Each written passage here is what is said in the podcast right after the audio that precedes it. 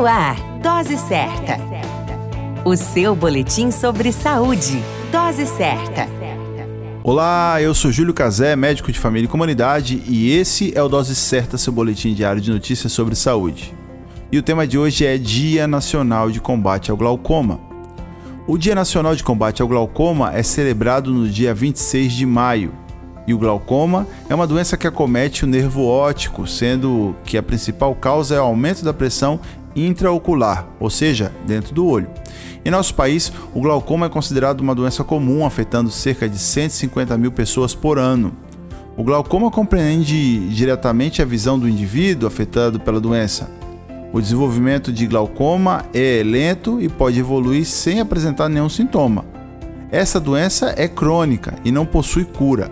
O tratamento da doença glaucoma ocorre principalmente através do uso de colírios que possuem a capacidade de reduzir ou estabilizar a pressão do globo ocular. Porém, esses colírios devem ser receitados por um médico capacitado. A dica de ouro é: procure assistência médica se você suspeita de padecer de glaucoma. Continue conosco e não perca os próximos boletins.